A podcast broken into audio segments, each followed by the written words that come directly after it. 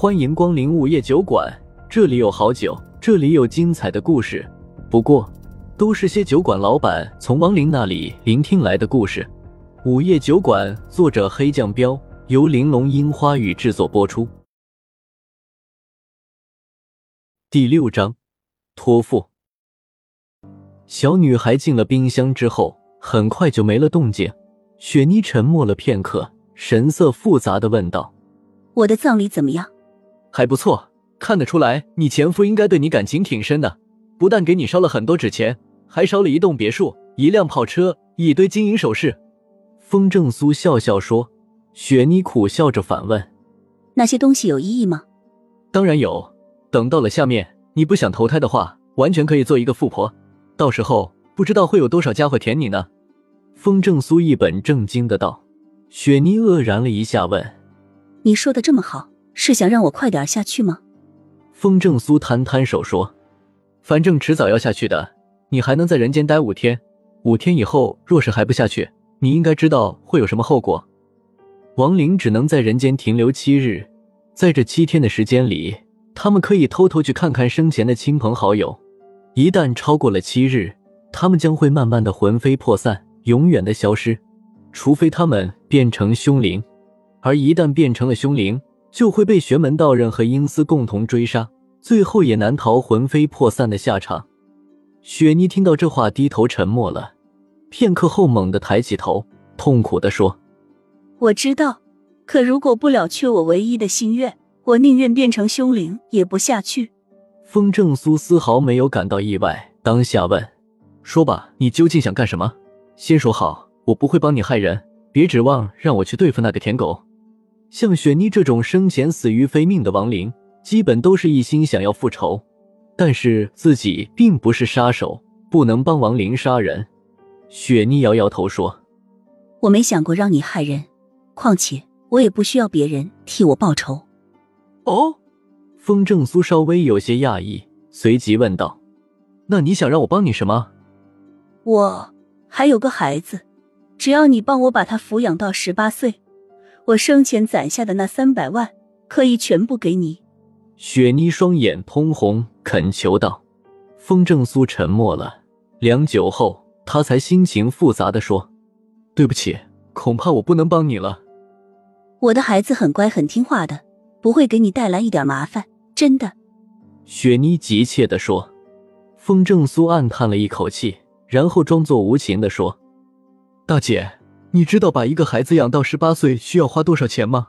吃喝拉撒、上学、辅导班，再有个头疼脑热什么的去趟医院，你这三百万都不一定够他花的。我只求你照顾下他，不让他被人欺负，生活上怎么省钱怎么来。我算过了，养他十年，一百多万绝对够了，剩下的都是你的，可以吗？雪妮几乎是哀求的说道。风正苏犹豫了，他不敢告诉雪妮残酷的真相。怕他知道了以后，瞬间就会变成凶灵。思索良久后，风正苏做了一个艰难的决定，开口说：“我只能给你保证，保证你的孩子有一个好的归宿。”雪妮愣了愣，瞬间兴奋的道：“这么说，你答应了？”“嗯，算是答应了吧。”风正苏点点头，苦笑了下说：“不是他无情有意欺骗，而是他真的没办法把他的孩子养到十八岁了。不过……”给他一个好归宿，还是能做到的。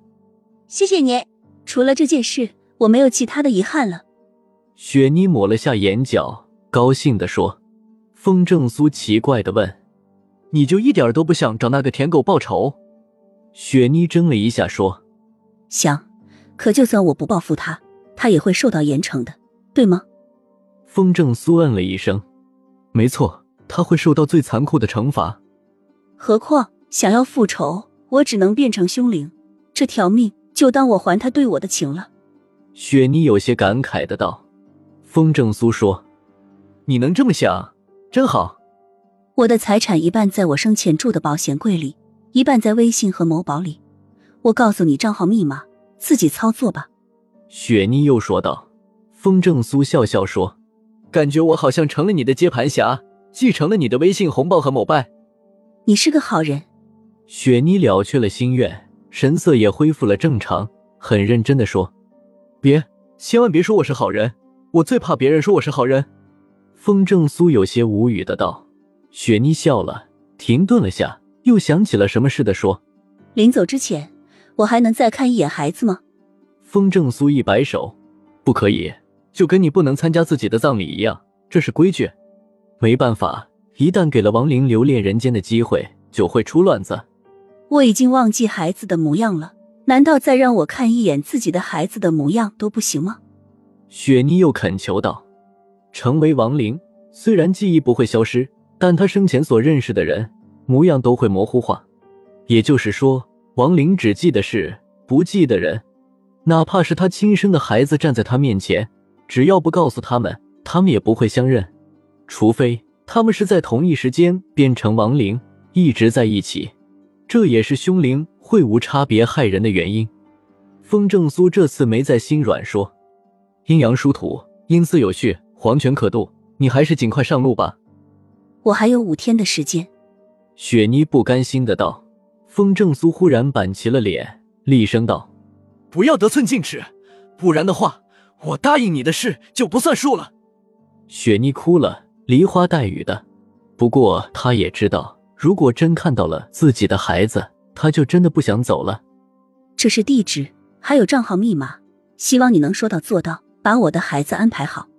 良久后，雪妮把她住的地方。还有所有的账户密码都告诉了风正苏，风正苏点点头，然后走向酒馆的后厨，同时对他招手道：“跟我来。”后厨有个储藏室，储藏室里有个冷库。风正苏打开了冷库的大门，然后走到一个放着蔬菜水果的货架前，用力一拉，货架后面又出现了一道暗门。风正苏往里一指，说：“进去吧。”这是。雪妮看着暗门，惊讶的问道：“风正苏说，别问那么多，从这里下去，路上不会有乱七八糟的东西拦你。你到底是什么人？”雪妮好奇的再次问道。风正苏笑笑说：“你就当我是热心人吧。”雪妮听得出来，她不肯说，不过执念已经了却，再也没有什么好挂念的了。于是冲风正苏鞠了个躬，就朝门内走了过去。风正苏摇头，叹了一口气，顺手关上了暗门，然后拿出手机一顿操作，先把对方账户里的钱转到了自己的账户里。特么的，要是这些钱都属于我的该多好！又白忙活了。看着账户里多出的一大笔钱，风正苏非但没有高兴，反而眼红的骂了一句：“王玲留下的钱，他最多只能留下万分之一，不然早成首富了。”回到前面。风正苏拍了拍冰箱的门，喊道：“喂，小丫头，睡醒了没有？天黑了吗？叔叔，我好饿。”小女孩揉着眼睛从冰箱里钻了出来，可怜巴巴的说：“风正苏道，饿坏了吧？你想吃什么大餐，叔叔都满足你。”小女孩摸了下肚子说：“肚子都饿瘪了。”然后又问：“叔叔为什么对我这么好？”风正苏拍了拍胸脯说：“有钱任性，太好了！我要吃牛排，吃海鲜。”小女孩眼睛一亮，拍着小手道：“真是个小吃货。”风正苏摸了摸小女孩的头，然后拿出手机开始点外卖。“等着吧，一会儿就送来。”哈哈，叔叔你真是个大好人，等我长大以后嫁给你好不好？小女孩口水都流出来了，然后又开心的道：“风正苏笑笑说，那可不行，叔叔已经结婚了，不能再娶你了。”小女孩毫不在意的说：“没关系，反正等我长大，婶婶就老了，不漂亮了，等那时你就想娶我了。”风正苏嘴角抽了抽，这小机灵鬼懂得不少啊，那就等你长大再说吧。这种童言细语。风正苏也不会放在心上，哄孩子吗？怎么让他高兴怎么来。咦，刚才那个可怜的阿姨呢？她不饿吗？小女孩拍了拍手，忽然想起来刚才的雪妮，四下扫视了下，疑惑的问：“风正苏神色复杂的说，他已经走了，放心，他是不会饿的。王林当然没有饥饿的感觉，除非生前是活活饿死的。”又到了酒馆打烊时间，下期的故事更精彩，欢迎再次光临本酒馆听故事。